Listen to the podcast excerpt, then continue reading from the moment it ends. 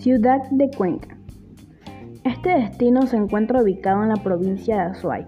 Su altitud es de 2.538 metros sobre el nivel del mar, con una población de 580.000 habitantes.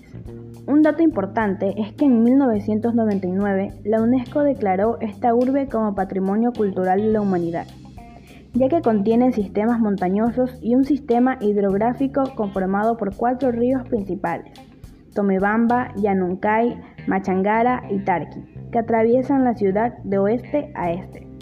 Su cultura, así como su historia, están ampliamente representadas en los muchos museos que existen en la ciudad.